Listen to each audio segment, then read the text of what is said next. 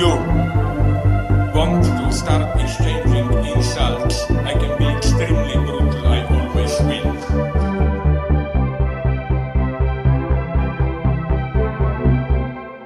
Então, hoje o episódio tá especial. Porque. Especial de raiva. da- pelo menos minha. Solta o Ed Mota aí, cara. Não, vou come... só tá numa hora boa. Tá bom. Uma hora boa. Mas a gente vai falar hoje do filme novo do Ari Aster, Bo Tem Medo. Cara, vou, vou começar então te perguntando antes. Você gosta de Hereditário e Midsommar? Gosto. Pior que eu gosto, eu tava animado pra, pra esse, porque. Hereditário eu gostei bastante, e Midsommar eu gostei, acho que se eu assistir de novo, talvez eu não goste tanto quanto eu assisti da primeira vez, mas eu tenho essa, essa questão agora, porque eu vi o Botei Medo e eu simplesmente detestei o filme, um dos piores filmes que eu vi, o desprazer de assistir na vida. Eu fui numa segunda-feira à noite num cinema que tinha cinco pessoas e parecia que eu fui transportado para uma dimensão extracorpórea e eu tava sendo torturado metafisicamente pelo Ari Aster. E sua falta de análise. Cara, falta de análise é uma ótima definição desse. Então, a galera fica perguntando por que, que psicanálise é importante. Veja, Boa tem medo. Aí você não gasta, tipo, orçamento de sei lá quantos pra falar mal da sua mãe, tá ligado? Cara, é um. Eu vi outro dia, tem uns meses, eu, eu assisti. Eu não sei se eu mencionei isso num podcast, já num episódio antigo, mas acho que vem ao caso que eu assisti o. é, A Vida da Arte com David Lynch. É um documentário sobre o Lynch, Uhum. né? Ele contando a história dele e mostra ele no estúdio dele, fazendo os quadros dele e tal. E o Uhum. Lynch é uma pessoa que faz um processo de sublimação incrível, porque ele parece um estereótipo de garoto escoteiro, né? Todo certinho. E só que ele faz umas paradas, tipo, os filmes dele são bizarros, os quadros dele são assustadores. Tipo, é um processo de sublimação que ele tira aquela coisa ali negativa de dentro dele, sei lá, e bota na, na arte dele. E que funciona muito bem, né? Porque eu acho que vem de um lugar muito genuíno dele. Você não acha que é melhor o Ari Aster fazer Boa tem medo e continuar indo no Natal da família? Não, porque ele tá torturando milhões de pessoas, em vez de ele só torturar a família dele, cara. Ele, cara, esse esse filme é um, é tipo meu review no Letterboxd do, do filme do David Lynch é esse velho faz um processo, um trabalho de sublimação incrível. E esse do Bo Tem Medo, o Ari Aster falha miseravelmente em fazer um trabalho de sublimação, porque ele não consegue, é uma merda. Eu, eu- por enquanto eu vou falar só isso, que é uma merda. Mas Não, a gente então- vai entrar mais nisso. Vamos. Eu, eu acho que. Obviamente, né? Tem esse podcast. Ele tem um. Um meme. Isso aqui dá. Você diria que é um meme? A gente ficar tentando jogar psicanálise em tudo? Pode ser, mas é, é um viés que a gente enxerga as É. coisas também, né? Então acho que Sim. sempre passa por aí. Cara, eu tô vendo. É que não, eu- sempre passa não, mas eu acho que nesse caso é uma coisa que é inevitável, o nosso olhar Sim. não passar por aí. Então, é, vou só fazer um parênteses que eu tô vendo com a minha namorada o Guia dos Pervertidos para o Cinema e o Zizek é incrível. Ele é, muito bom, né? Esse filme Tipo, é, isso é- fica é uma- muito bom. Fica uma recomendação aí. Que, Assim, eu não vou nem. Eu acho que isso é tão superior a qualquer recomendação que. Se você. Que, que nem vale colocar na categoria de recomendação. Se você não viu os dois documentários do Zizek, veja. São duas aulas incríveis com um professor muito carismático. Mas voltando, por que, que, que eu tava falando do negócio de sermos é, da psicologia, da psicanálise? Porque existe um fenômeno, imagino que você esteja ligado, que é o pós-terror, né? Tá, tá familiarizado com, essa problema, com esse problema? Esse problema É. Um gran- Só se fala em outra coisa, né? Aqui em, em Ribeirinho. Não, mas você tá ligado? Porque da, da discussão sobre pós-terror. Cara, eu via, vi pouca coisa no Twitter, assim, mas que eu não pesquisei muito. Me, me fala aí. E fala também Não. pra nossa linda audiência. Vou, vou resumir. A ideia é que teria uma nova corrente de terror que é, tipo, um, um jeito fofo de dizer que a Blumhouse e a 24 são uma corrente. É, que seria esse terror que você. E de fato, assim, eu, eu, eu entendo que existe alguma coerência estética. Não sei se eu chamaria de movimento, mas existe alguma coerência estética, alguma coisa que dá para englobar os filmes da A24 e da Blumhouse. E que o que as pessoas tendem a recortar é que seria esse terror psicológico. Que são tramas mais, tipo, psicológicas. É... Vamos lá, mas que isso já existe há muito tempo, né? É, então, esse é o grande, o grande ponto que a galera. É... Anti-pós-terror, movimento Ah, é que a galera- pós-terror. problematiza, assim, na ideia do pós-terror é justamente essa ideia de, tipo. Primeiro, que eu acho que, tipo, não, não entenderia muito o no- a nomenclatura pós-terror, de onde ela vem, teria que fazer uma pesquisa maior, mas, por, tipo, como se fosse uma coisa. dá quase uma, uma sensação de ser algo.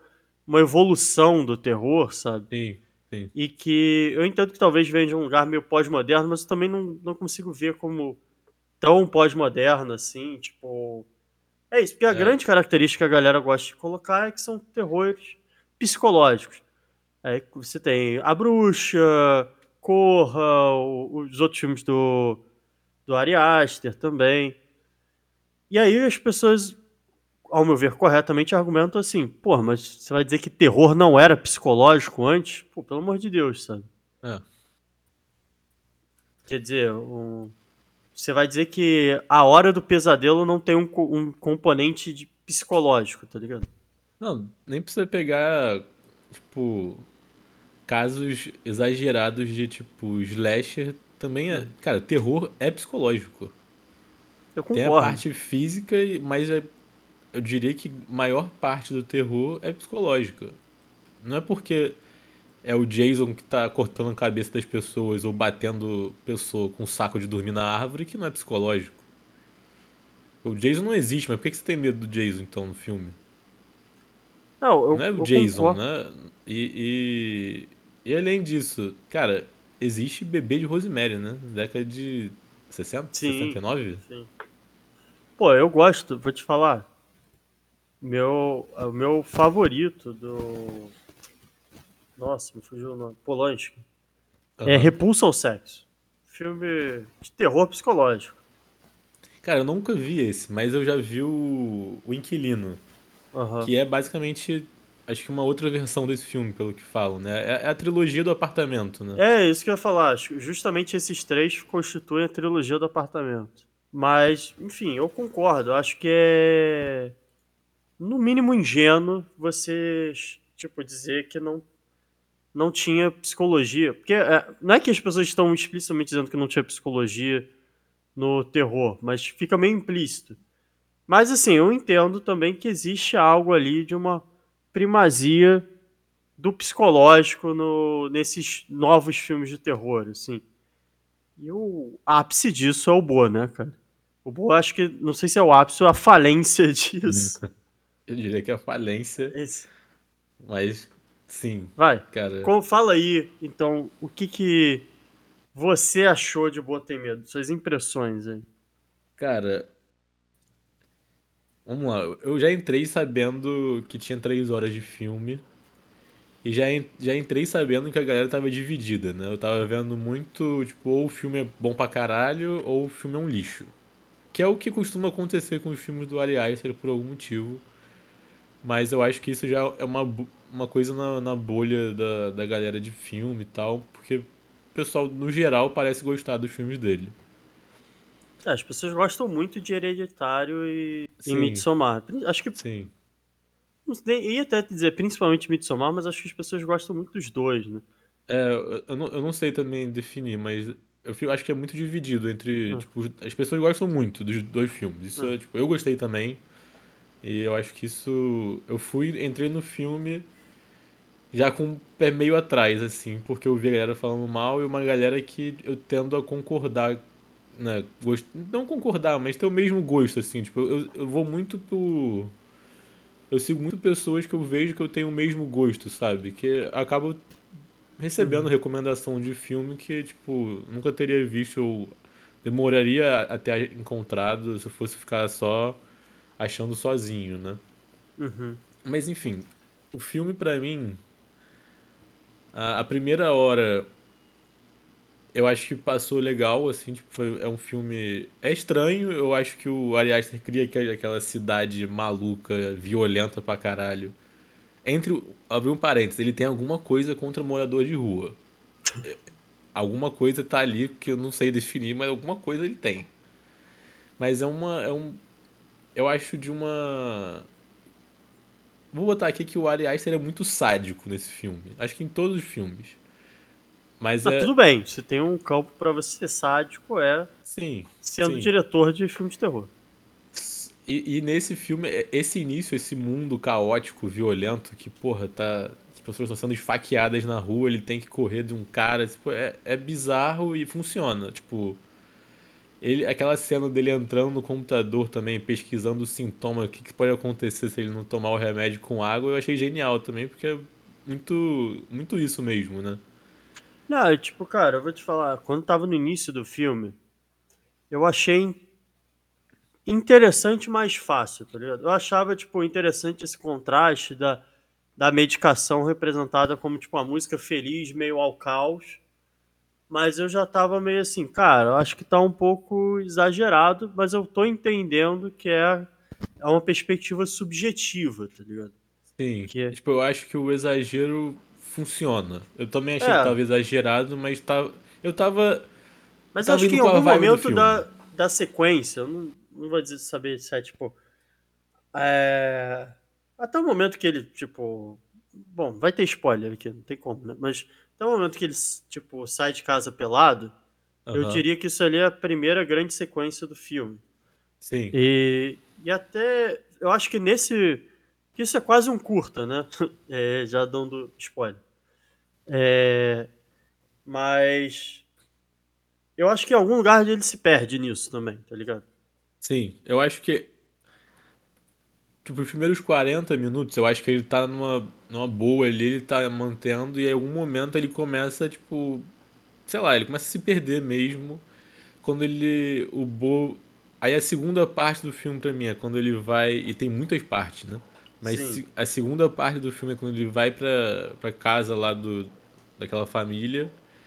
Que ali eu acho que já começa a ficar meio confuso demais. Quer dizer, não confuso, porque o filme não é confuso, mas é, é, é muito. Você tá muito vendo pela perspectiva desse personagem, que eu odiei o personagem dele, porque é de uma passividade, de o cara não faz nada o filme inteiro. Tipo, é, é muito chato, assim, tipo, assistir esse personagem. Eu não sei se isso foi de propósito, eu não sei o que aconteceu, mas é, é insuportável assistir esse personagem. É, cara, só fazer o comentário que eu falei um negócio de curta, é, já que a gente vai passar para a segunda parte. Pra quem não tá ligado, o, se você abrir o IMDb do Ari Aster, tem alguns curtas antes dele fazer Hereditário, que é o primeiro filme dele. Não sei se é o primeiro curta dele, mas é um dos primeiros. É um acho que ele tava chamado na faculdade quando ele fez esse. Cara, tem mó é- é cara um de primeiros. universitário. Tem É. muita cara de curta universitário. É um, um curta chamado Bo. E aí você fala, cara, pô, não é possível, deve ter alguma coisa em comum, né? Ah, eu fui ver o curta. E é a mesma história do início do filme. Essa parte do cara trancado. É, são os primeiros casa. 40 minutos. Né, Em seis. Em, seis, é. É, e mal feito, né? Eu fiquei tipo, cara, não é possível que esse maluco foi dirigir hereditário depois, assim. Não, eu gosto que ele faz dois filmes e aí ele pega o roteiro de um filme universitário. Ah, eu vou fazer isso agora. Ah, mas eu, eu gosto dessa ideia, você falou que o. é, do, a gente falou do Polanski, que dizem que o inquilino é quase refazer o Repulsor Sex. Eu acho que tem alguns diretores que têm essa disposição de, de revisitar sua própria obra, fazer, tipo. é, refazer certas sequências, certas Então, cenas. ele muda. Ele muda. Eu acho que uma coisa, uma mudança do curta pro, pro filme, que eu acho que foi uma, algo que eu vi em algum lugar que parece ter sido assim, meio de última hora, é que no curta o Bo é uma pessoa preta, né? E no filme ele troca pra, tipo, uma relação de uma família de judeus. Tipo, é o Joaqu- o Joaquin Phoenix que faz, né? Então acho que isso muda, eu acho que muda também como você vê o personagem, eu acho. É porque eu não sei, porque acho que é uma coisa muito americana dessa família de, de judeus. Eu não sei, não tenho muito contato, não sei como é que é isso na, na realidade. Mas eu vejo muito esse estereótipo dessa, dessa mãe muito, muito grande, que cobra muito, sabe? Muito em cima dos filhos. É, tipo, não, é uma, uma referência que eu tenho forte para É. opinar. Assim, eu vi algumas pessoas comentando e ressaltando muito esse aspecto de uma tradição judaica ou tipo de uma caricatura judaica no filme, mas como eu falei, eu realmente não tenho essa referência de para poder para poder perceber isso, assim. É, o que eu Mas- tenho é de filme também, que Ah. mostra isso, mas também, tipo, é uma referência, É, não, não é algo baseado na realidade, né? Mas né, nesse filme, então, pô, Porra. É, mas eu acho que é um. é, eu acho maneiro ele revisitar o primeiro curta, ou um dos primeiros curtas dele, refazer e, tipo, acho que é um bom. Eu, eu- eu acho que é maneiro quando você consegue, tipo, fazer a mesma coisa tempo depois, você vê, cara, quanto você cresceu e, tipo, realmente tem algumas coisas, eu não falo nem só, tipo, o que me incomoda profundamente na. É, no, no Bo curta é, é a iluminação, tá ligado? Porque é uma iluminação absolutamente caótica, tá ligado? Você vê que não tem planejamento nenhum e, e ela muda de, de plano a plano. É, E aí, ti- mas tipo, isso é aquele negócio que eu falei, isso dá a cara de universitário do filme. E óbvio que isso vai mudar, mas tipo, tem coisa ali já de tipo de zoom que eu acho que é mal escolhido e tal. E cara, assim, é, não entrando no, o filme no geral, assim, o Bo tem medo, ele é bem dirigido, tá ligado? Tipo, o projeto em si tem, tem questões, Assim, tem boas atuações, acho que os atores né? Mas não, não são, não tão mal no filme, acho que são todos Eu bons. nem tô falando só de atuação, não. Eu tô falando, tipo assim, a maneira como ele resolve filmar, tipo, decisões estéticas mesmo. Acho que são, são bem feitas. Sim. Eu acho que é um filme imageticamente interessante. Sim, também acho.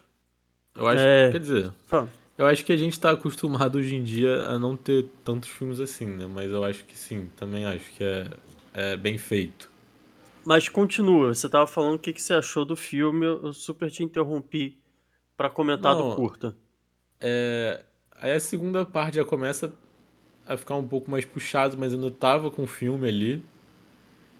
E aí o filme me quebrou quando ele ele sai da casa vai pra floresta. Aquela terceira parte do filme ele começa aquele teatro.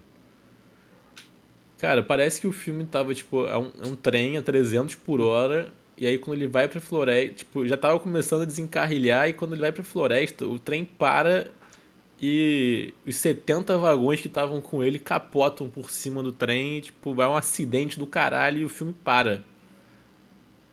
E falta ainda uma hora e meia de filme. Isso já aconteceu coisa pra caralho e você tá na metade ainda. Tipo, eu achei aquilo ali, quando eu olhei que faltava uma hora e meia, eu falei, fudeu, não vou aguentar. Não vou aguentar. E dali, tipo, dali pra frente o filme me perdeu completamente, assim, eu tava já de saco cheio. Não, eu, eu lembro de. Eu fui ver o filme com a minha namorada, eu lembro de comentar com ela. Falar assim, cara, tipo assim, o filme podia estar acabando agora, tá ligado? Tipo, já, já teve a história. Podia Então, tá- mas é, é isso que, tipo, o que me deixou profundamente irritado no filme, a gente falou é, na semana passada do Pânico que tem aquela repetição, mas que a repetição do Pânico, cada, cada instância de filme novo tem algo novo, né? É uma repetição do mesmo modelo, mas com novidade inserida ali. O Bo fica numa repetição incessante de explicar, tipo, mostrar o personagem do Bo, mostrar a história dele, mostrar a história com a mãe dele e da família dele, mas a gente já entendeu o que, que a gente já entendeu o que, que é o Bo. Não, então, mas No eu primeiro, acho que... primeiros 40 minutos a gente já entendeu o que, que é o personagem do Bo. Ele fica o filme inteiro falando sobre o Bo, só que a gente já entendeu. Não, então, mas eu acho que aí tem uma coisa que é interessante. Eu e você, a gente tem um especial problema, sei porque eu te conheço há um tempo, com um fenômeno contemporâneo, que é o vídeo explicando o filme X. E o. Eu acho que o, o filme. Quatro horas de vou É. explicar a, qua- a terceira temporada de Twin Peaks. É. Não, mas isso Eu tem de tudo, uma né, raiva cara? profunda disso. O Sim. filme tem um, um final meio aberto, já tem, já vai ter vídeo tipo explicando. Pô, tem tem vídeo explicando o White Lotus, mano. Cara, o quê? Acho- Quero É. ver explica. Explica Miami Connection. Não dá. Bota esses caras pra explicar Samurai Cop. Não, mas é, eu acho que isso, esse negócio é. Vou fazer uma pequena digressão. Esses vídeos explicando, eu vou fazer essa digressão porque eu acho que a, a, a presença desses, desse tipo de conteúdo estimula que tenham mais filmes que nem Bo. Que é, é uma dificuldade que as pessoas têm hoje em dia de lidar com uma certa ambiguidade. tá? Então, tipo. Você vai ver um filme que você gosta do Lynch, um Cidade dos Sonhos. É um filme confuso, cara. Mas a proposta estética do filme é ser meio confusa. É uma literalmente experiência. Cidade dos Sonhos, né? Eu É, não acho tipo- que seja um filme tão confuso assim também. Não, mas é isso. Tem cenas que você não. Se você estiver olhando com um olhar mais narrativo clássico, você não entende direito Ah, o que, que aquela cena é, acrescenta, da onde vai. cena? É, exato. E o. E pro Lynch, tudo bem. Eu, eu- tô, é bom tu já tá indo falando isso, porque isso vai construir para o que eu vou falar no final do, do episódio. E tem aquela clássica entrevista que o Lynch Hum. do nada. O Lynch é é famoso por não explicar nada, né? As pessoas Sim. perguntam o que, que esse filme significa e ele não responde. Ele é o anti-Aronofsky, né, cara? E aí tem uma entrevista que ele do nada ele mete um. Ah, acredite se quiser, mas Eraserhead é o meu filme mais espiritual. Aí o cara, ah é, caraca, elabora nisso ele. Não. E foda-se. Ah, É- é, tipo, o Lynch, né? E eu, eu acho que, tipo, é uma perda. Essa, essa coisa acaba se perdendo um pouco o filme como experiência mesmo, sabe? Tipo, esse, esse final de semana eu fui ver, é, rever, no caso, o Stalker, sabe? E, tipo, Aham. beleza, tem o, o, o Zizek escrevendo texto, tem mil teorias. Mas, para além de, de qualquer explicação mais objetiva, tem uma experiência muito subjetiva do filme, assim, como o filme te bate. Não, não é sobre um significado fechado. Só que acho que as pessoas, tipo, estão cada isso vez não, mais. não, não, não satisfaz tanto quanto assistir uma história, aconteceu isso, beleza, sei que aconteceu, tchau. Não, cara, eu não vou te dizer o contrário. Eu acho que isso angustia, mas há uma satisfação maior ainda de, tipo, tapar essa angústia com uma resposta fabricada. O que eu quero dizer? Você vê um filme como Mãe, do Aronofsky, por isso que eu falei que é o anti-Aronofsky, aí você fala, cara, eu não entendi aquilo. E aí, tipo, daqui a pouco vem o diretor e fala, não, mas aquilo é isso. E aí você se sente muito, tipo, ah, agora eu entendi, tem uma recompensa, tem um certo sistema de recompensa aí. E, ou então você, você pega a referência, entendeu? E aí você fala, caraca, olha como eu sou entendido, entendeu? Eu, eu peguei essa referência. Sim, mas o que eu falei é, é- é isso, tipo, de.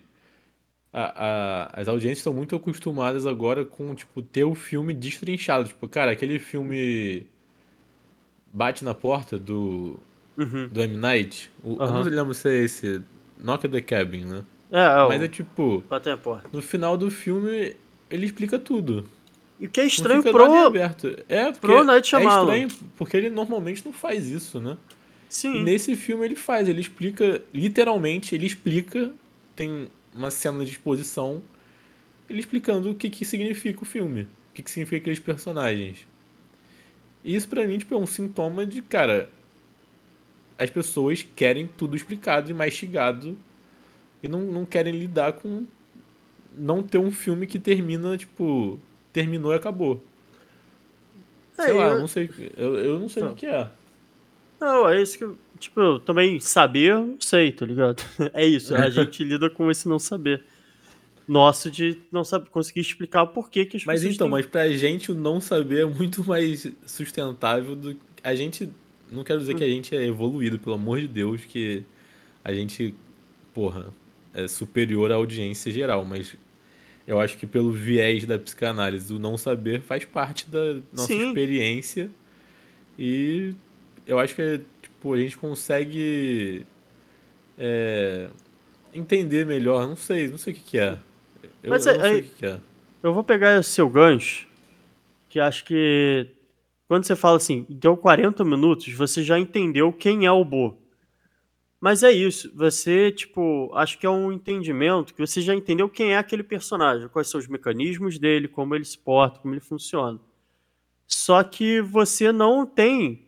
Esse, isso é maneiro de falar de psicanálise, porque tem uma coisa na história da psicanálise que é o seguinte: é, no início, o Freud ele começa atendendo aos pacientes como hipnotizando para chegar em cenas traumáticas que tipo seriam que desaca- é, o, o gatilho, vamos botar assim, do, do sintoma. Então, assim, a pessoa não consegue beber água, aí você vai hipnotiza ela, você descobre que teve um dia que ela viu o gato tomando água no copo e, e aí aquilo travou na cabeça dela. O- a psicanálise começa assim, com a crença de que existe essa cena. Uhum. E ela termina, quer dizer, a psicanálise não terminou, mas a obra do Freud, um dos últimos textos dele, que é o Constituições e Análise, ele já está se questionando se é possível chegar nessas cenas. Não necessariamente do trauma, mas tipo, Uhum. cenas primárias que ele vai falar. Porque depois ele vai começar a chegar num ponto em que, tipo, as coisas são. é, ah, uma coisa é, tipo, é, nesse início ele tá lidando com sintomas muito marcados, né? Tipo, alguma coisa que aconteceu e do nada a pessoa começa a agir de uma maneira diferente. Ao decorrer da psicanálise, vai entendendo que, tipo, a problemática da psicanálise, ou a problemática da neurose, é, ela é, tipo, muito vinculada à cultura. Tanto é que um dos textos mais famosos dele é o Mal-Estar na Cultura. É, então, o- os sintomas, eles não são mais tão mapeados em, tipo, é, como, tipo, algo que é, rompe uma certa normalidade, mas eles são fruto da normalidade. A, a nossa cultura, a nossa normalidade, se tudo der certo, você vai ter, tipo, alguns sintomas aí na sua vida. E aí você não consegue, tipo, são coisas que estão, que ele vai se percebendo que esses mecanismos, essas formas que a gente se, aprende a lidar com o mundo, estão tão entranhados no início da nossa vida, que são as cenas primárias, as primeiras memórias, as primeiras experiências. E aí ele, no final da obra dele, ele já tá assim, cara, eu acho que tem algo ali que essas cenas não vai chegar, tá ligado? Ela é mais uma construção que serve a um propósito, ou seja, você constrói uma coisa que não, o ponto não é ser real ou não ser real, é só dar alguma base para poder se falar de algo. É, Não é a cena Mas- pela cena que vai satisfazer alguma coisa. Mas, tipo, ela. O ponto da cena não é, tipo, a sua concretude é, factual. Ah, isso aconteceu, isso não aconteceu. Mas o que ela consegue ajudar a movimentar, o que, que ela permite de abertura para falar sobre alguma coisa. meio mitológico, em certo sentido. Sim. Eu acho que quando você fala aos 40 minutos você já entendeu o Bo, é isso, você entendeu o Bo como personagem, como, é, como um certo funcionamento, uma certa relação com o mundo. Só que a audiência quer a cena é, primária, entendeu? Por que, que ele é Ela assim? quer explicar por que, que ele é assim, entendeu? E o filme vai ficar tentando. Só que aí eu, acho que esse que é o ponto. O filme ele se perde nisso porque ele não consegue dar uma resposta objetiva. Ele não é que nem o é, vamos lá, não- Amnésia. Não, vai ser também uma coisa, tipo, não vai ser. Aconteceu isso, então o Bo tem tudo isso que a gente mostrou até agora no filme, tá ligado? Não é uma coisa que vai causar todos os sintomas dele. Então, mas esse, esse olhar plural, eu acho que é difícil para de, de porque é isso, eu acabei de comparar com Amnésia, tá ligado? Do Nolo. A amnésia, você vai seguindo o filme, você vai chegar no momento que explica a amnésia dele. A amnésia dele começa no momento X. E eu acho que esse que é o, a questão, sabe? As pessoas querem, ele quer fazer um filme sobre o, o Bo, explicar o, esse personagem, mas as pessoas querem uma explicação recortada, objetiva, tá ligado? E aí ele vai criando um compilado de cenas de, que, que vai ficando muito confuso, tá Mas eu ligado? acho que, por Porque exemplo. as cenas o- desmentem umas às outras também, tá ligado? Eu acho O que que eu acho maneiro. o, o Amnésia, eu acho que o filme por si só, o propósito. Eu, defensor do Nolan. O filme por, por si só é você ir, é, tipo, ir com o personagem lembrando do passado, tanto que é amnésia, né? Mas eu acho que esse, tipo.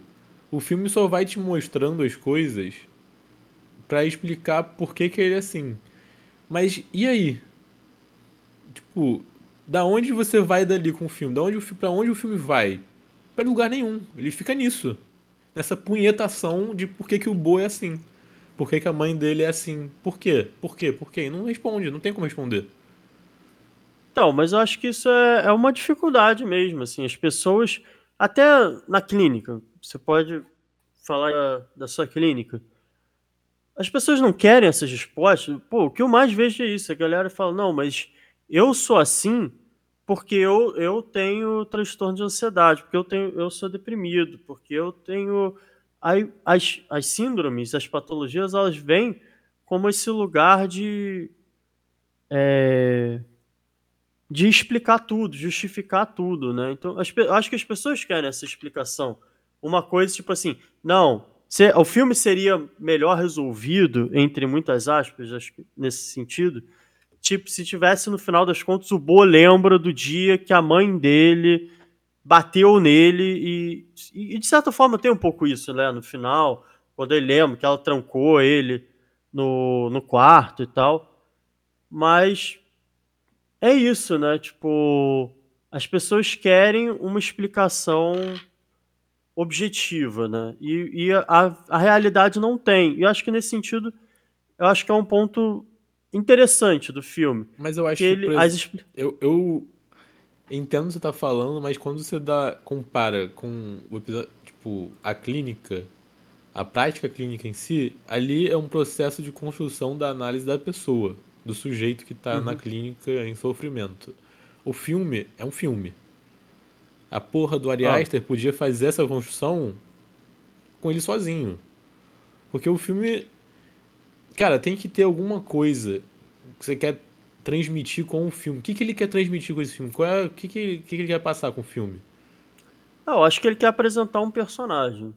Tipo, Mas aí, aí que tá, tipo, pra mim, o personagem é o personagem mais patético e insuportável de todos. Porque até o final, até literalmente a última cena, ele não consegue, de maneira alguma, formular alguma frase que faça sentido. mas você não acha que, tipo, tem, de certa forma. Porque o nome do filme não é Boa. O filme é Boa Tem Medo. Você não acha que, em algum sentido, tem algum. Tô pensando nisso agora, mas tem alguma reflexão sobre o medo, assim? Que personagem é esse que, que tem medo de tudo, né? Cara, assim. Sim, mas. em algum momento o personagem tem que mudar, né? Ele começa o filme de um jeito e ele termina igual. Não, não Ah, muda nada. não- Mas é, é porque eu- o que eu tô pensando é o seguinte, tipo, tem algo ali que desse início, por exemplo, os 40 primeiros minutos que a gente falou, que é só um cara morando em casa, que eu acho interessante que é isso. O medo, ele não tá, ou pelo menos isso que me transmite esse início do filme. O medo, ele não tá na, na situação em si, apesar da, da rua do Boa ser retratada como um lugar absolutamente caótico, é, Mas como a possibilidade de coisas acontecerem. Não, não só isso, tipo, no olhar dele, tá ligado? Uhum. Quem, o que faz o medo é o personagem, é tipo a pessoa assustada, ou seja, tipo, e acho que nesse sentido, se o filme fosse sobre ansi, é, ansiolítico, tá ligado? Que é o que parece que o cara tá tomando, Aham. eu acharia, tipo, interessante se pensar assim, cara, a gente vive num mundo caótico, sim, e a gente tem um descompasso entre, a, manda a gente, tipo, tomar medicação, e aí, tipo, é aquele início, o cara tá andando super tranquilo, música feliz num mundo absolutamente caótico, ou, tipo, assim, o mundo nem é tão caótico assim, mas a gente tem uma lupa que enxerga ele como extremamente ameaçador, que eu acho que é muito contemporâneo. Cara, eu.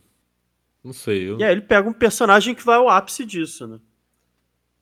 É, então, é porque Mas- eu acho que o filme, ele.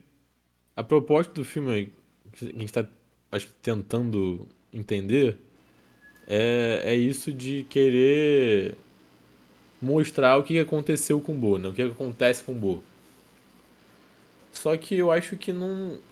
Pra mim, o maior problema de todos do filme. Eu consigo entender a proposta de, tipo. De fazer isso e de fazer esse estudo desse personagem, por que que ele é assim, e, e focar em como acho que as pessoas podem ser muito rígidas também nesse comportamento e não sair muito disso. Mas eu acho que ele não vai pra lugar nenhum. Ele fica nessa, tipo, as coisas acontecem. O quê? Não, o cara. Não, eu vou, vou pegar o, o- Antes de eu fazer esse comentário, eu vou te perguntar qual é. Porque eu acho que, como a gente estava falando, de filmes explicando. Outro, é, filmes não, vídeos explicando filmes. é, eu gostaria de te ouvir qual é o seu diagnóstico do Boa. Peraí, eu tenho que pensar aqui. Isso é ruim pra caralho, bicho. Esse é meu diagnóstico do Lu. Vou dar o meu diagnóstico, então, que é uma homenagem a Hermes e Renato. Esse menino tem um certo tipo de esquizofrenia, chamada de esquizofrenia acrombática, maluco. Pronto. O Boa é esquizofrênico acrobático maluco. Acho que são boas definições. Não, mas vou falar sério, assim, é, é um filme sobre... Porque isso foi uma coisa que me irritou profundamente. É um filme... o Joaquim Phoenix, não satisfeito em estigmatizar psicótico uma vez, ele vai e faz de novo, tá ligado? Eu- acho que nesse, isso é uma das coisas que mais me incomoda no Boa. Eu acho o Boa um filme responsável. Porque uma coisa, eu tava falando isso quando saí do filme com meu namorado. Uma coisa, é você fazer, sei lá, um filme zumbi e que o zumbi é tipo um idiota, tá ligado? Ou que o zumbi é perigoso. Eu, eu, tudo bem, eu sei que a gente, é, zumbi, tipo, já foi usado como metáfora para uma porrada de coisa, com é, Jorge Romero e tal. É, mas o psicótico existe, porra. As pessoas existem, mano. E você ficar botando que o, o cara, por ser, tipo, é, por ter delírio, vai sair pelar na rua esfaqueando as pessoas, é irresponsável. Mas você vê ele como psicótico e não como neurótico obsessivo grave? Pô, eu vejo ele como psicótico. Pô, o cara alucina o filme inteiro, pô. Não sei. O cara, literalmente, ele descobre. No, ele vai pro. pegar o.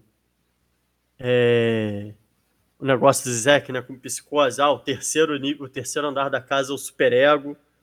É, pô, ele vai pro, pro sótão da casa, tem o pênis do pai foracluído ali. Não, pênis é o pai. É. Não, mas tipo, eu acho que tem uma coisa ali muito nesse sentido, Ari Aster psicanalítico, né? É, psicanalista, sei lá. Que é, é eu, eu gostei muito, me deu, fiquei muito feliz quando eu vi um pênis gigante lutando contra o cara. Porque é isso, né? Todo mundo tá esse falo aí que, que atormenta todos. Cara, eu. Mas- Fala. Não, eu, eu quero te ouvir, por que, que você acha que ele é neurótico obsessivo? Ah, cara, sei lá, eu não. Eu não curto muito fazer o diagnóstico, mas enfim, eu acho que. Mas é o que as pessoas querem, Luiz. Ah, As mas pessoas querem. é O que que qual a função do psicanalista? Dar diagnóstico. Aí na hora que a gente fala o que boa é psicótico ou neurótico obsessivo, respondeu o filme inteiro. Não Cara, tem mais nada de se dizer. Mas é isso. Cara, é uma coisa muito do obsessivo. O que, que vai acontecer se eu, fiz- se eu tomar o remédio sem água? Aí você entra no Google. Ah, pode morrer. Vai ter câncer no sovaco, sei lá. E aí a pessoa fica, caralho, eu vou ter câncer no sovaco, caralho, eu não tomei com água, fudeu, tem que tomar com água. Eu, eu acho que é muito isso dessa preocupação constante se ele deve fazer ou não. Cara, pra mim isso é muito coisa de obsessivo. Ele ligar pra mãe, o que, que você acha que eu faço? O Bo, em nenhum momento, ele é responsável pelo que, que ele vai fazer ou não. É sempre, tipo, acatar o que, que o outro acha que é melhor. Seja com a mãe. Quando a mãe não responde, ele fica completamente perdido. O cara da família, o tempo todo falando outras datas que ele que ele vai levar ele para o funeral da mãe e ele só aceita, tipo, ele quer ir agora, mas ok, vou, vou depois então. Como se fosse um peso pro cara, como se ele estivesse incomodando, como se não fosse certo ele pedir aquilo. Ou até quando ele. Quando ele tipo, sofre um acidente, foi atropelado, foi esfaqueado na barriga, foi esfaqueado na mão. Essa família coloca ele na, na cama da, da filha deles, né, no quarto da filha deles. E aí ela fica puta, com razão, porque ela diz que tem um quarto sobrando na casa, mas que o Bo, ainda assim, ele fala: Não, não tem problema, eu posso dormir no sofá, eu não faço questão de dormir na, na sala. Cara, ele foi esfaqueado, assim, tipo. Eu sei que parece uma coisa razoável de se oferecer, mas se alguém me esfaqueia e eu tenho que dormir no sofá da casa da família, tá, me atropelou e tá me abrigando, eu vou ficar puto. Mas é aí que tá, você entende que aquilo dali é uma. é a família que atropelou ele? Porque eu li, quando ele aparece lá com a tornozeleira eletrônica, eu falei, cara, aquilo dali são, é uma casa. É tipo um. É tipo um, um hospital, de- tipo. um- uma rede de internação, não seria qual a modalidade mais precisa. Mas aquilo dali, tipo, eu li como o, o pai, entre aspas, lá, é o médico. E resto, todo mundo ali é, tá delirando, tá ligado? Eu acho que a, a, a, mãe fala que foi ela que atropelou. Então, mas aí, porra, a mãe fala como o cara lá fala, tipo, sai, tipo, na mata querendo matar a gente porque ele tá é, delirando que ele ainda tá na guerra, tá ligado? Sei lá, não tive, Tipo, não tive essa visão, não. Eu, eu entendi que aquilo dali, tipo, cara, o- porque tem um negócio, pra mim, que é a cena-chave, que é, tipo, o Bo, ele sai da, na rua, pelado, e, e o filme fala de alguma forma que ele depois, quando ele aparece esfaqueado, ele não, você no momento viu ele ser esfaqueado, ele lembra depois, tá ligado? Então, é, mas tem algo ali que é, ele, tipo, tá com uma santa na mão, e aí, tipo, o policial, claramente assustado, fica mandando ele largar a arma. Que não faz sentido, porque é uma santa. Mas você já, tipo, ouviu que, tipo, tinha um maníaco pelado que esfaqueava as pessoas. Como é que eu entendi isso? Entendi falando, cara, ele entra num. Ele, tipo, faz as coisas, mas ele dissocia completamente e ele não. Ele, tipo, de uma maneira bem. é, ele projeta mesmo, assim, ele alucina esse homem pelado que esfaqueia as pessoas, mas ele é o homem pelado que esfaqueia as pessoas. Pelo menos foi assim, eu- isso que eu entendi. Porque, por que outro motivo o policial estaria mandando ele largar a arma quando era uma santa? Aquilo pra mim era tipo, era a faca que ele tava, tipo, ele não tava entendendo que era faca. por isso que eu falei, cara, eu acho que ele é tipo. é, eu acho que ele é psicótico, entendeu? Porque eu. Eu acho que. E é isso, aí ele chega, tipo, no. É, na mata e tem uma peça, e aí ele começa a se perder que a peça é a vida dele. E aí você fala, cara, mas aí, tipo, ele teve filho, aí, tipo, não, mas se ele nunca transou, tipo, como é que ele tem filho? E aí aquilo dali desfaz de alguma forma o, o delírio, que aí volta e a peça não tinha nada a ver, tá ligado? Mas é um cara que, pelo menos a experiência, tipo, me passa um pouco isso, que o filme ele quer passar essa experiência de estar no mundo do Bo. O mundo, e o Bo vive no próprio mundo. Em que é isso? Ele, tipo, ele mata a garota com, é, com tinta, mas ele, tipo, ele dissocia, ele cliva é, de forma que, tipo, ele não consegue, tipo, ele não consegue ver que ele que matou, tá ligado? Mas, tipo, entendo também a tua leitura de neurótico obsessivo, assim. É porque pra mim o que quando clicou pra mim foi quando eu vi a tornozeleira eletrônica, que eu falei, cara, esse cara foi preso, só que ele é claramente maluco. E aí como ele é, tipo, maluco, botaram ele, tipo, num lugar de saúde mental e não na prisão, tá ligado? E aí o cara vira e fala: Ah, não, mas isso daí é o meu monitor, tá ligado? Mas se a audiência tá vendo, sabe que é uma tornozeleira eletrônica, que ele foi preso. É, no. É, é muito difícil, sei lá, dizer exatamente o que é, mas eu acho, tipo, pra mim a leitura é que é uma pessoa que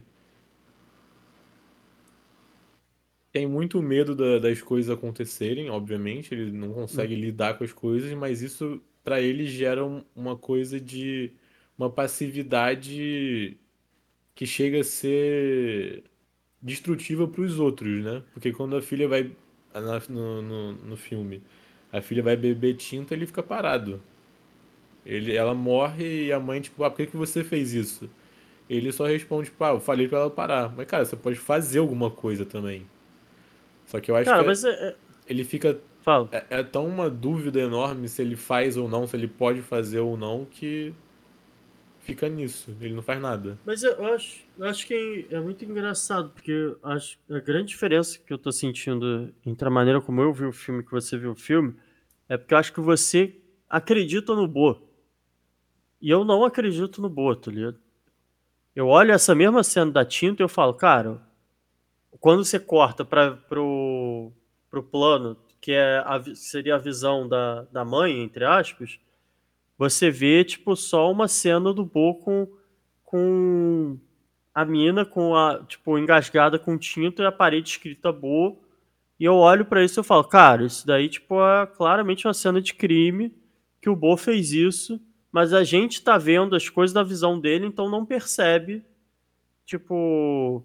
Mas que a proposta do filme é isso, é te botar na visão que nem, tipo, eu falei do Joaquin Phoenix, que nem no próprio Coringa, tá ligado? Que é isso, você, tipo, chega num ponto que você não sabe mais o que é verdade, o que é alucinação, mas eu achei interessante isso. Você, você vê ele, tipo, como, tipo, não, as coisas realmente estão acontecendo. É porque eu acho que é uma leitura plausível, tá ligado? Só que ele tá. Ele é tão obsessivo e tão passivo que ele, ele, só- ele não dá conta de. Mas a própria passividade dele se transforma numa, numa coisa ativa também. Não é porque ele é totalmente passivo que ele não tem culpa de nada, como ele coloca o personagem dele apresentado no filme. Tipo, ah, ele não faz nada. O que que, o que que o Bo faz de errado? Ele roubaram a chave dele, a mala dele foi roubada, ele não pode ir, mas ele tá tão culpado por quê? Mas aí, que, como é que você, é, você avalia a cena final do julgamento? Ah, isso aí é o Ari Aster fazendo isso aqui, ó. E vocês não estão entendendo porra nenhuma. Porque ele. Não sei, cara, ele. Eu, eu sinceramente, depois da, da cena que começa o teatro, eu meio que abandonei o filme assim e só tava existindo ali no cinema. Mas eu acho que no final, cara, não sei dizer o que que é, não sei se tem alguma explicação, não sei se. É é aí que tá. O filme, ele tem todos esses símbolos. Tipo, parece um filme muito simbólico, porque tem a cena do teatro, tem essa história, tem tudo isso, tem o pênis gigante, tem a, a relação né, entre a filha do, do casal e o Bo, a, a menina no navio e a mãe dele, tem esse triângulo aí de mulheres também, e a mãe também na, da família. Só que eu acho que o filme só dá a impressão de ser simbólico porque ele tá todo o tempo explicando tudo. Tipo, no final é, é só o Bo com a culpa dele de, tipo, será que o que ele fez? Será que o que ele não fez foi uma ação? Porque do jeito que a mãe dele coloca, tipo, ah, você fugiu de um cara que tava pedindo ajuda na rua. E pode ser que seja, ou pode ser que não também. E o filme tipo, não, não se propõe a fazer, explicar, sei lá, não consigo nem explicar direito. Porque o filme já explicou por si só. Uma merda. Não, tá, vou, vou tentar é, dar alguma.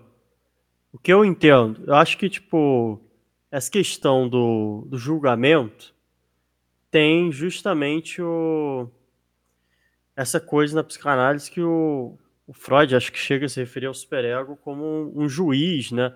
Eu acho que esse é o, é o negócio. Tipo, a mãe dele é, é incorporada é, como essa, essa pessoa muito, muito dura, assim, e que faz com que o Bo sempre seja objeto dela. Tanto é que as cenas que são é, estão em julgamento lá são sempre cenas que o Bo ousa tipo ter alguma separação. Isso é, isso é, é uma coisa que a gente vê mesmo, que é, é necessário essa, essa separação. É, essa separação mãe-bebê, ela é, tipo, no, no, primeiro momento é quase como se fosse, o que muitos vertentes da psicanálise defendem, é quase como se fosse um, uma coisa só, uma simbiose, é um organismo que funciona como um todo. E que obviamente, tipo, tem uma frase que eu gosto muito que é tipo, ah, uma mãe ausente é traumática, mas uma excessivamente presente também é traumático. Uhum. Que é óbvio que, tipo, uma mãe que não é suficientemente boa, nos termos que o Winnicott vai colocar, e que o, o bebê fica ali na falta, ela vai gerar uma série de problemas. Mas a ideia do suficientemente boa do Winnicott, eu acho que em certa medida, em ela passa por essa ideia de que é necessário a mãe faltar também. É, o que o o que o Bion chama, assim, que o, o, o Bion tem uma teoria que eu acho muito maneira, que é tipo é, que o, o aparelho de pensar ele é construído para dar conta do, dos pensamentos. Não vou me estender muito nisso, mas é a ideia é que tipo o bebê ele já tem, tipo, ele vai tendo impressões, tipo, vai ter, tendo marcações é, sensoriais é, de memórias da, na vida, e ele precisa construir um aparelho para poder dar alguma margem de significação para isso, né? O que, e o que, que é todos os autores, ou pelo menos acho que muitos autores passam, que existe um momento fundamental que, que a simbolização ela só acontece se a mãe faltar em algum momento. Porque é na falta da mãe, isso já está em alguma medida na negativa do Freud, se a, a mãe faltando, você começa a ter que procurar outros objetos no mundo. Ou seja, é, a, é o momento que o bebê quer mamar e tipo e a mãe não não tá lá, não, não pode dar de mamar, que vai fazer com que isso que por isso que eu puxei o Bill. Bill fala que tem esse momento meio, que é meio imensurável assim de que o bebê precisa fazer essa escolha de tipo sustentar essa falta e procurar outros objetos e procurar. Por isso que o, o Freud fala negativo que toda todo encontro com o objeto é um reencontro porque ele vai começar a procurar os, substitu os substitutos. E é nessa procura dos substitutos que ocorre a, a construção psíquica tá ligado?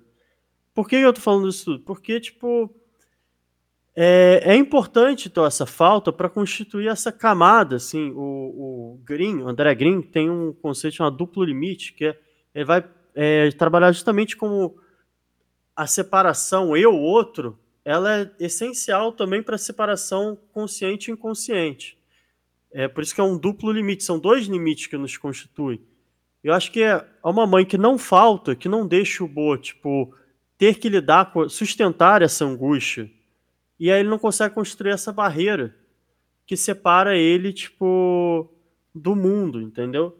É, ele não consegue, ele não tem essa capacidade de mediação. Ele, por isso que ele se sente constantemente invadido. É, mas porque ele tem uma, eu acho que nesse caso o, o Ari Aster dá a entender que a mãe do Bo é invasora mesmo, sabe? Que, mas eu acho que é meio foda, tá ligado? Porque aí entra no, nessa vai meio tipo precisamos falar sobre Kevin, que é tipo é sempre a culpa da, tipo, é isso, precisa de uma culpada, tá ligado? O Bo é tipo incapaz pra caralho porque tipo a mãe dele foi excessivamente traumática, ou, é, e acho que é meio acho injusto, tá ligado? Porque tem, como você mesmo falou, não há uma cena. Tem muita coisa que entra em questão para tipo, que, que a pessoa é de um jeito ou não. Mas eu acho que tipo o Ari Aster tá tentando dar essa justificativa para dar algum alguma base assim, mais de, de psicanálise mesmo.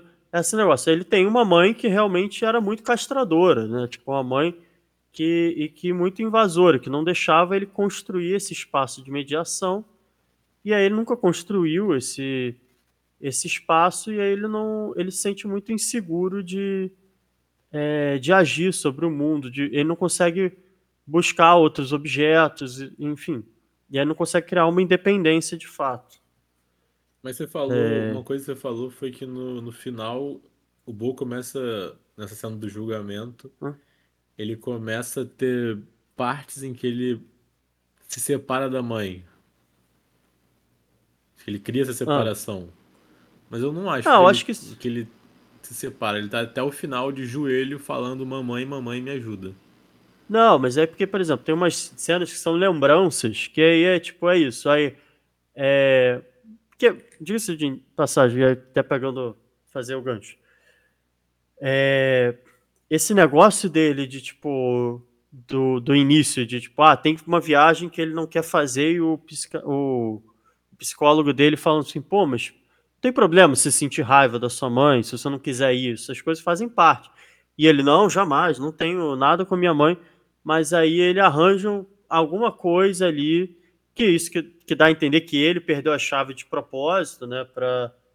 É, que é isso, é o famoso ato falho, né, tipo, ele não quer encontrar a mãe, e aí, tipo, a mãe é... O, a mãe é, e aí ele perde a chave e aí a mãe entende que, tipo, ah, tá, beleza, você, você, não, você não perdeu a chave de fato, você só não quer vir. E aí, tipo, é nisso que eu, que eu fiquei sentindo um pouco de, de psicose, assim. Aí isso, ele tem um desejo de, de matar a mãe, e aí esse recalcado, tipo, para botar numa leitura mais lacaniana, assim, ele retorna no real, ou seja, a mãe dele estourou a cabeça, tá ligado? É... E aí, enfim, o... mas eu acho que são, são pequenos momentos que ele, tipo, de alguma forma é isso, ah, ele se escondeu num, num lugar tal e, e a mãe ficou procurando, tá ligado? E aí depois ela deu um puto esporro nele, sabe? Ele, tipo, per... ousou perguntar do pai dele e a mãe botou ele no sótão, sabe? São, tipo, esses momentos que ele consegue ter alguma alguma separação, alguma confrontação com essa mãe, mas que sempre são muito fortemente reprimidos, né? Por parte dela. Ou pelo menos essa é a impressão, o registro que, que fica na cabeça do Bo. Mas então, mas é algo que, que eu acho que fica numa ordem de dele ficar na posição de sou culpado ou não, eu senti isso. Então, concordo, concordo. E não sei, acho que. Eu vou, eu vou pegar então o gancho é, que eu falei da cena do, do psicólogo e tal, para falar. É, você tem mais alguma coisa que quer acrescentar sobre diagnóstico do Boa, explicação sobre o Boa, é, resolver o, o, caso Boa, né? Tipo, caso clínico Boa? Não, não, pode introduzir o gancho. É porque Não, porque uma coisa que tem me incomodado, existe um, um- uma certa ideia na literatura de roteiro que voice-over é um recurso, entre aspas, pobre. O que é curioso, porque você pensa que, por exemplo, o, o Sid Field, que é um dos maiores escritores de, de manual de roteiro e tal, ele, o, o filme que ele considera o, a, a referência é Chinatown, que tem voice-over. Uhum. É, mas por que que dizem isso? Porque, fala, porque tem essa ideia, que eu con- concordo em parte, que é, já devo ter falado aqui em um momento, que é o mostre, não fale. Que, tipo, cinema é uma, é uma arte visual, então a- a ideia é que você mostre os elementos, é, ou mostre as ações, tipo, que é muito mais rico você... é, ah, você quer mostrar que, tipo, um personagem, tipo, não gosta do outro, você cria uma ação que represente isso e em vez de botar ele falando, pô, eu não gosto do- daquele cara. É, isso, tipo, em diretores, tipo, do cinema mudo é muito forte, né? Porque eles não tinham esse recurso da, da voz. Mas acho que alguns diretores clássicos sabem fazer isso muito bem. Sabem o que hoje talvez a gente é, englobe muita coisa, mas isso fique no, no- na alçada do subtexto, né? Uhum. O que eu tenho sentido é que cada vez mais séries e filmes recorrem ao personagem do psicólogo. Isso me incomoda. E aí eu- é uma questão pessoal. Porque eu também acho um recurso ruim. Porque você. Personagem do psicólogo, ele dá o. Personagem que explica. É, mas tipo, não é só explicar. Porque não é necessariamente, às vezes, sobre o psicólogo. é, da- tipo, às vezes o psicólogo, a cena do psicólogo, é, ela não. O psicólogo não fala nada, tá ligado? Mas é só de ter uma cena que justifique o personagem poder falar o, a interioridade dele. Então, assim, eu preciso falar que o personagem tem medo de tal coisa, tá inseguro, põe uma cena de psicólogo. Eu acho isso pobre, eu acho isso. é, E eu, eu nem tô falando do, do- da posição de, tipo, pessoa que estudou psicologia, que é impreciso, porque, porque eu acho que, tipo, o cinema não tem esse compromisso com uma representação é, exata, apesar de manter que eu acho que bom é um filme responsável, porque quando você está lidando com coisas que existem, você tem alguma responsabilidade com o que você está representando. É, mas, tipo, entendo que o cinema tem essa liberdade de, tipo, as coisas são mais sobre a poética delas, que é o mas me incomoda por conta disso, porque eu sinto que é um recurso fraco, tá ligado? É, é isso, o próprio Pânico que a gente falou semana passada tem isso, né? Tem a cena do psicólogo que serve pra quê? Simplesmente pra ela falar, tipo, é, que ela tá com medo e poder dar todo, tipo, em uma cena você resolve toda a, a bagagem psicológica da, da personagem. Sim. Isso, mas, cara, eu tenho visto isso se multiplicar de uma maneira, tipo, É, eu não tinha percebido, mas agora que você falou, eu... é, fez sentido pra mim. E aí, tipo, eu acho que isso tá, tá num problema maior, que eu acho que ele é muito simboliza, é muito resumido, sintetizado, é a palavra que tô procurando, por uma fala do Scorsese, quando ele estava ainda nessa discussão de, é, de filmes da Marvel e tudo mais, em que o senhor Scorsese tem a, a a cara de pau de falar que os filmes são parques de diversão, que eles não têm, eu não lembro qual o termo que ele fala, mas algo tipo é, exploração psicológica, estudo psicológico, algo assim. Posso até pesquisar, se quiser alguma coisa. tá falando isso dos filmes pesquisa. da Marvel, né? Sim. O que eu acho que é uma cara de pau, tá ligado? Porque o Scorsese fez um filme chamado Hugo Cabret, que é sobre o Jorge Méliès, que era um mágico que fazia cinema. Um mágico mesmo, assim, de fazer mágica no circo e fazer cinema, que é considerado por muitos, tipo, um dos pais da ficção, um dos pais do efeito especial, tá ligado? Que entendia que o cinema era sobre, mara, é, tipo, é, causar essa sensação de, tipo, do maravilhoso, do fantástico. Quem eu acho que entende isso muito bem é o Guilherme Del Toro. Guilherme Del Toro entende que o cinema é sobre monstro, é sobre o fantástico, tá ligado? Esse negócio que o cinema tem que ter, tipo, é, base, estudo psicológico, acho que é uma coisa da, da nova Hollywood, porque eles estavam surgindo contra o cinema clássico, mas assim, os próprios ídolos desses caras, não necessariamente, tá ligado? Acho que tem filme, tipo. É, o cinema, ele, tipo, muitas vezes, tipo.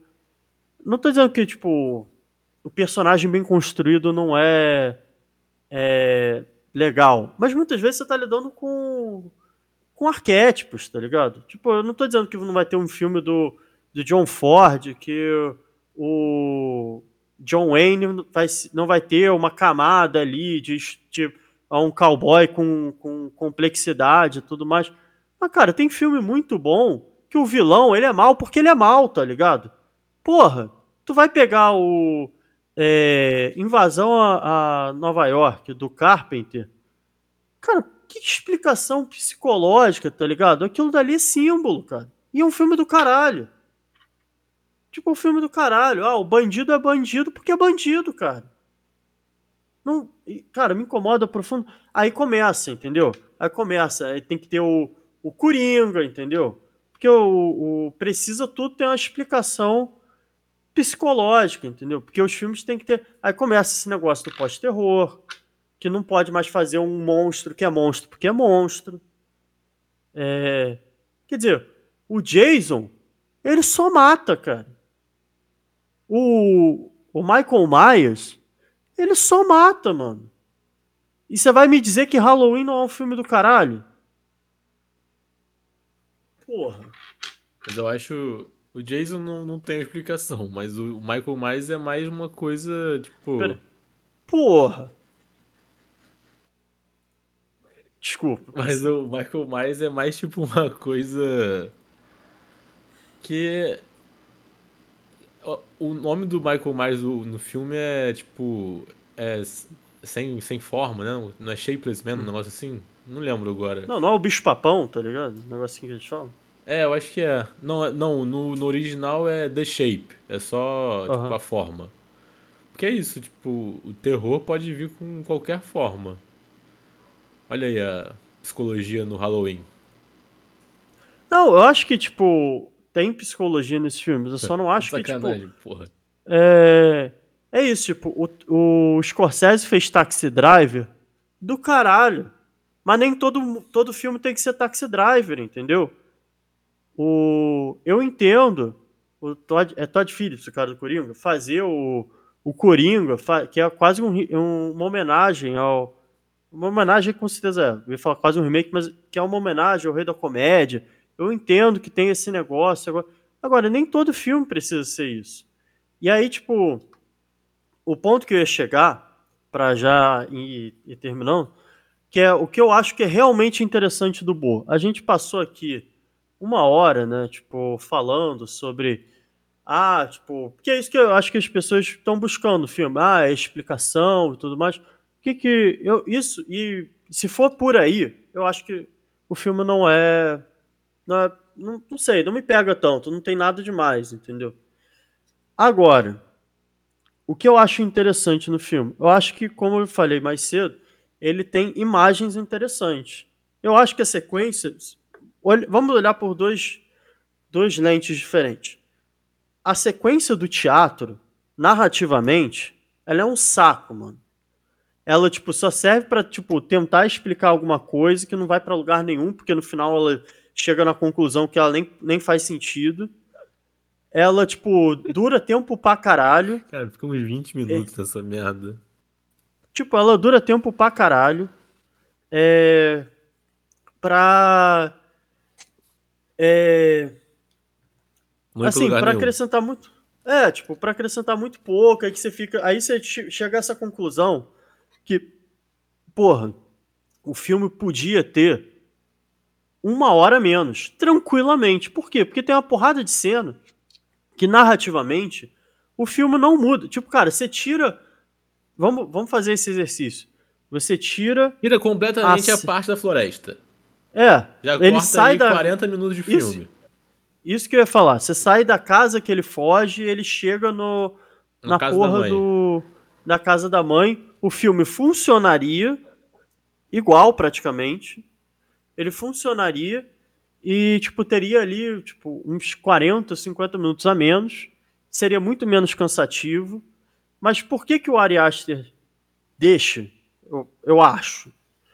Porque eu acho que ela, tipo, a sequência da, da floresta, principalmente do teatro, imageticamente é uma das mais ricas. Porque aí quando ele entra na peça, aí é, é, é, é- livre, tá ligado?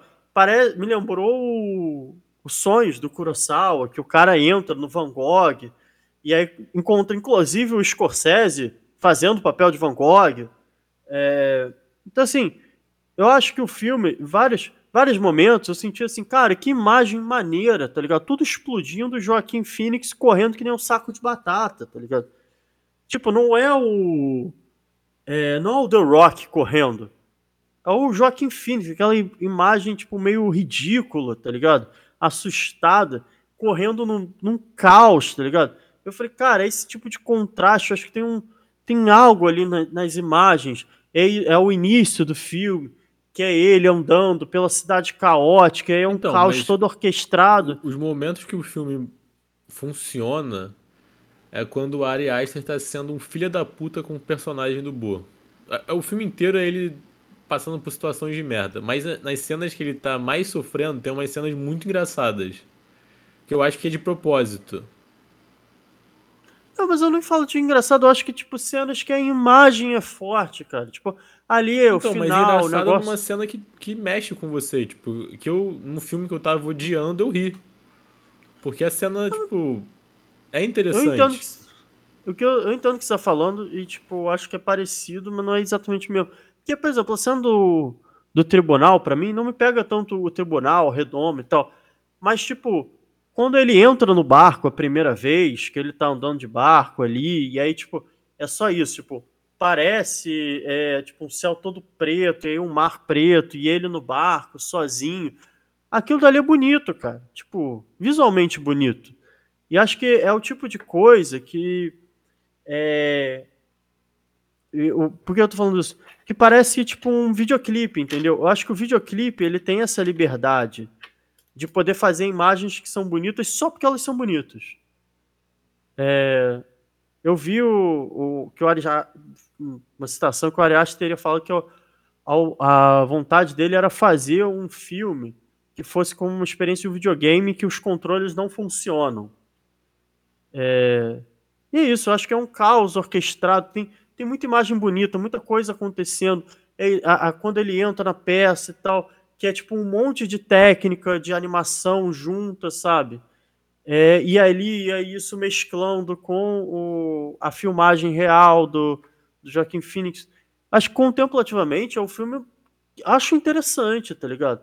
Agora, o que que isso me diz?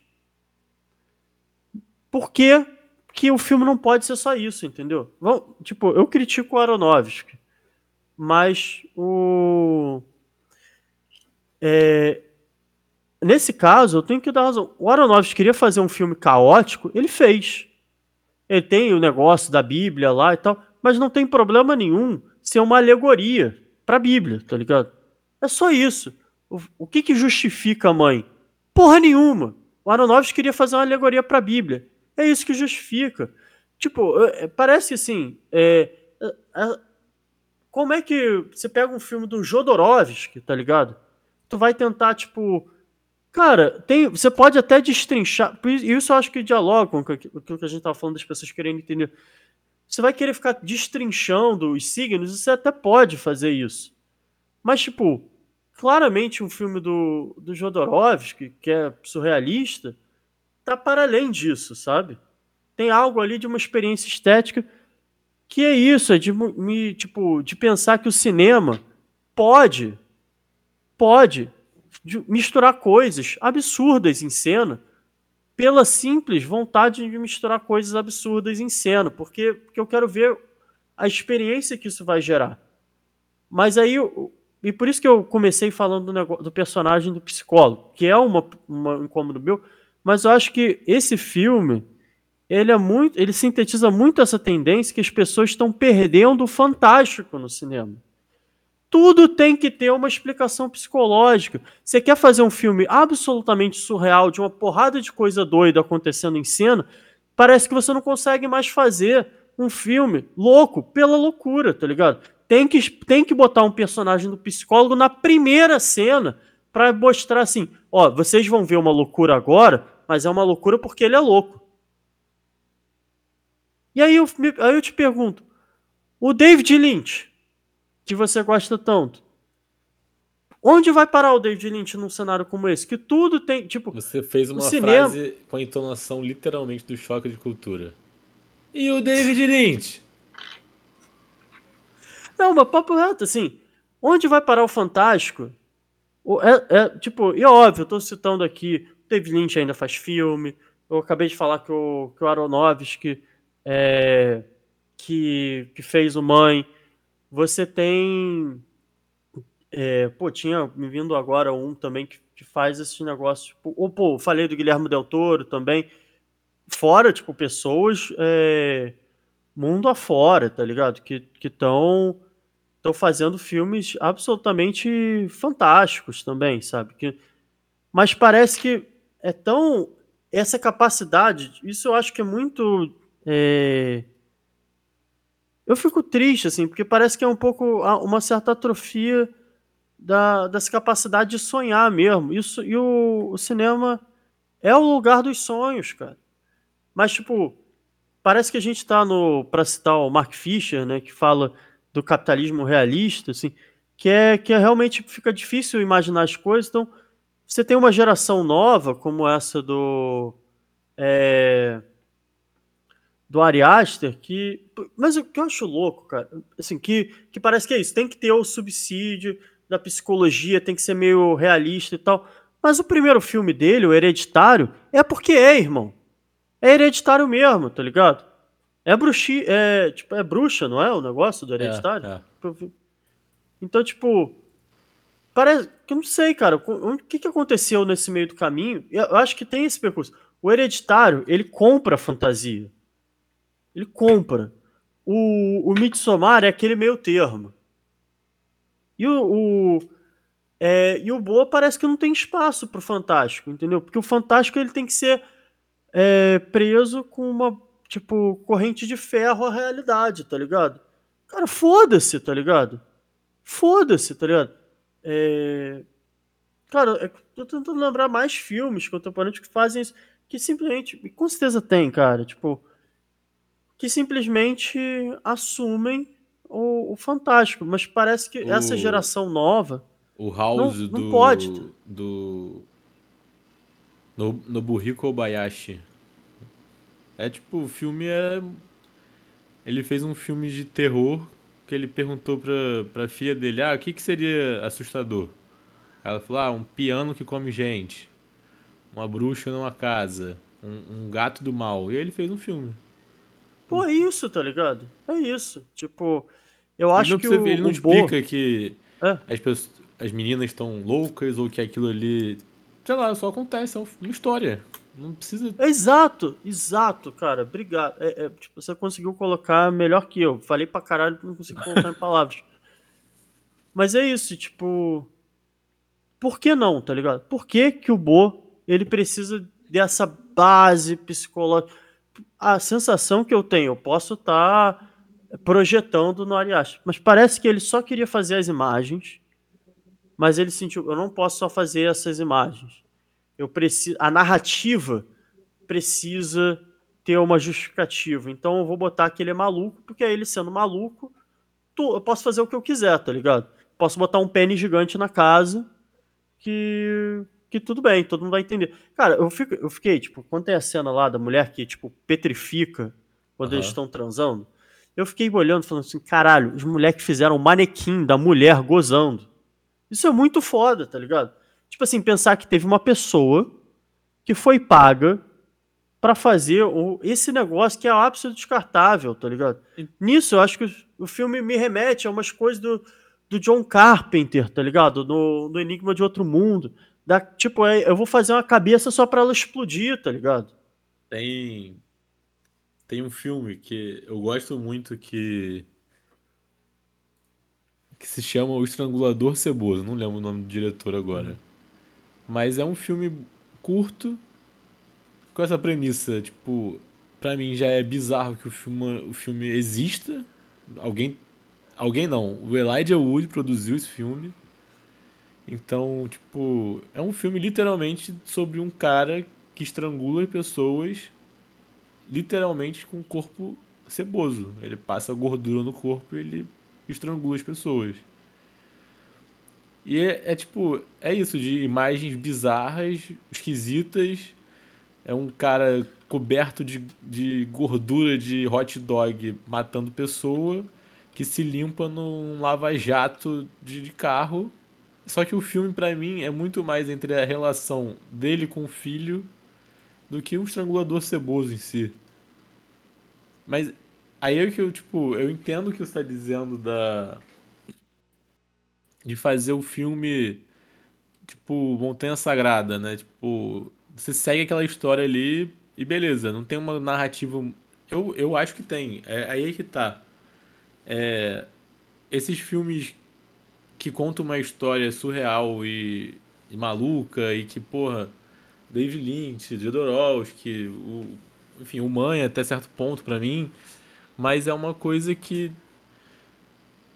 acaba que no fundo, no fundo, todos eles têm algo a dizer.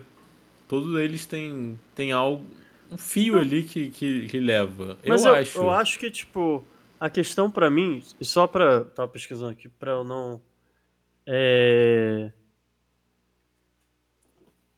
É, pra eu não me sentir, tipo, mal depois, né?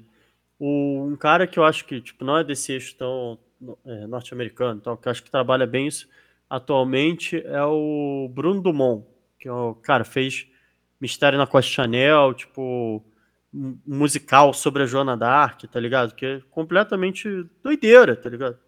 Mas enfim, é... e é isso. Não quer dizer que os filmes não tenham coisas a dizer. Os filmes têm coisas a dizer. Esse, eu só não gosto desse compromisso com um, entre muitas aspas, realismo, um naturalismo, tá Sim. ligado? Até o Batman, tá ligado? O Batman do Nolan, eu acho que é isso. É, tipo, você tem um Batman ultra, tipo, fantasia, e aí o Batman seguinte tem que ser o Batman naturalista, o Batman crível, com metralhadora, tá ligado? Eu acho que tem essa tendência, tipo, atual, e, e como eu falei, óbvio que tem exemplos de coisas, tipo, é, que não seguem essa lógica, tá ligado? Mas me, me assusta um pouco, no, em especial no terror, que lidava tão bem com monstros, essas coisas, é, que essa uma certa nova geração de diretores, eu acho que, e assim, é, é foda botar todo mundo no mesmo saco, porque eu não acho que, por exemplo, essa é a questão do Jordan Peele, tá ligado? É, eu acho que o nós do Jordan Peele não é nada, nada disso, tá ligado? É, mas, tipo, tem, eu- me assusta um pouco isso, tipo, essa necessidade de ter o personagem psicólogo, essa necessidade de ser tudo muito, muito concreto, tá ligado? E eu acho que o cinema sempre foi, é, ele, ele é e ele sempre será mais do que isso. É, o cinema é fantasia. E, enfim, eu acho que, para dizer assim, quando me perguntam se eu gostei do Boa, eu acho que. Eu acho interessante as imagens, mas eu acho que, mais do que toda a questão dos. Ah, se ele é, é maluco, qual o significado, eu acho que é um filme que, para mim, fala muito sobre essa dificuldade mesmo de, de tipo, imaginar um, o caos sem, sem e, essa necessidade, né, de, de, é, de sempre ter um psicológico, de, de- essa, necess- essa corrente do Scorsese, que tudo tem que ter justificativa. Acho triste, mas é isso, né? Eu tô. Eu tô rindo aqui quando você fala, porque a frase do. Eu entendi o que você quis dizer, eu não tô querendo Ah. zoar. Quer dizer, zoando um pouco. Mas não tô querendo invalidar o que você tá falando. Mas a frase. Eu, se você me perguntar se eu gosto do filme, eu vou ficar. Hum, as imagens são interessantes. Tal qual uma criança de 6 anos assistindo um filme de super-herói. Cara, imagina, imagina uma criança de 8 anos assistindo Vingadores Guerra Infinita. Não vai entender porra nenhuma. Ele tá assistindo né, simplesmente por- pelo Homem de Ferro dar soco no Thanos. Mas tudo bem, né, cara? Acho Sim. que essa que é a questão. Sim. Eu, eu, é... eu acho que tá tudo bem eu dizer que o Scorsese tá errado. Eu, tá na minha casa, no Rio de Janeiro, o Scorsese.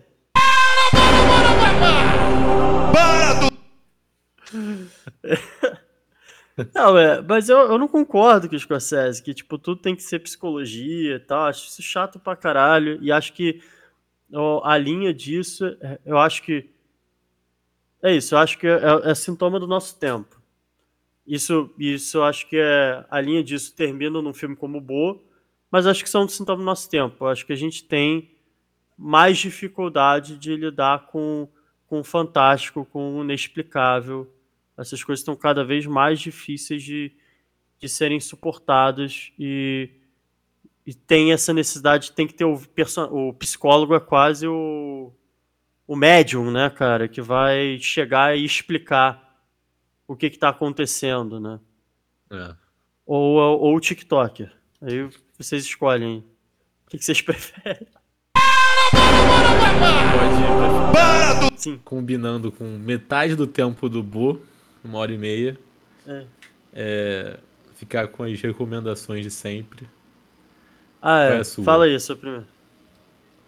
Cara, eu vou, vou recomendar aqui Intriga Internacional do Hitchcock, porque, eu, porque a gente já estourou demais o tempo, eu não vou. Eu não vou me estender. Um dia eu faço essa argumentação. Mas eu acho que é um, um filme que, de fato, lida bem com a psicose. Eu acho que a experiência da psicose ela é tratada de uma maneira é, muito mais legal e respeitosa num filme como Intriga Internacional, que não fala em nenhum momento que o cara é maluco, mas se parar pra pensar que é um cara que do nada começa a ser perseguido por, por espiões, é, e tá o filme todo sendo perseguido por espiões, pô, isso daí é, completamente, é um filme completamente paranoico. É, só que é isso, ele, ele dá o estatuto de verdade para para esse personagem. Eu acho que é...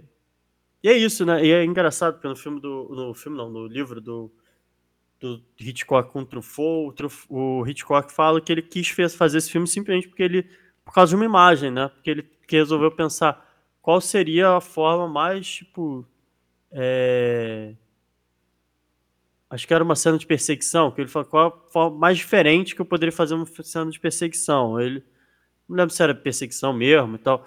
Aí fala, ah, cara, tipo, normalmente seria num beco, então eu vou fazer num deserto. Seria de noite, então eu vou fazer no deserto de dia, aí eu com um, um avião perseguindo o cara. E aí ele quis construir uma história só pra poder filmar essa cena, né? É, eu, eu gosto muito desse filme, cara. Eu nunca vi, vou, vou assistir. A, a minha recomendação é Cinedoc Nova York, do Kaufman. Charlie Kaufman, né? E. Uhum. Não sei, eu vou indicar esse filme pro Ari Aster. Se ele estiver ouvindo o podcast aí, um salve pro, pro Ari Aster e assiste essa porra desse filme e, e vê se paga uma, um analista pra, pra trabalhar aí com você, seu filho da puta. Não vou explicar o filme também. Eu vou fazer a antítese do, do Ari Aster do Bo- Botei Medo. Não vou explicar porra nenhuma. É. O... E acho que é isso, né? O Ari Aster não entendeu nada. é- Essa é a mensagem. Essa é a mensagem. Ele não tá entendendo nada. O Ari Aster não tá entendendo nada. É isso, É gente. Então, desculpa aí de novo. Se você chegou até o final dessa uma hora e meia, É um guerreiro. Muito assim obrigado. como aquele que é, assistir o Boa até o final. Todos são Ah. guerreiros no meu coração. Pô, muito obrigado aí. E é isso, semana que vem a gente volta. Volta com alguma coisa, né? Que não sabemos É, a ainda. gente tem que decidir isso. É isso, valeu, gente. Valeu.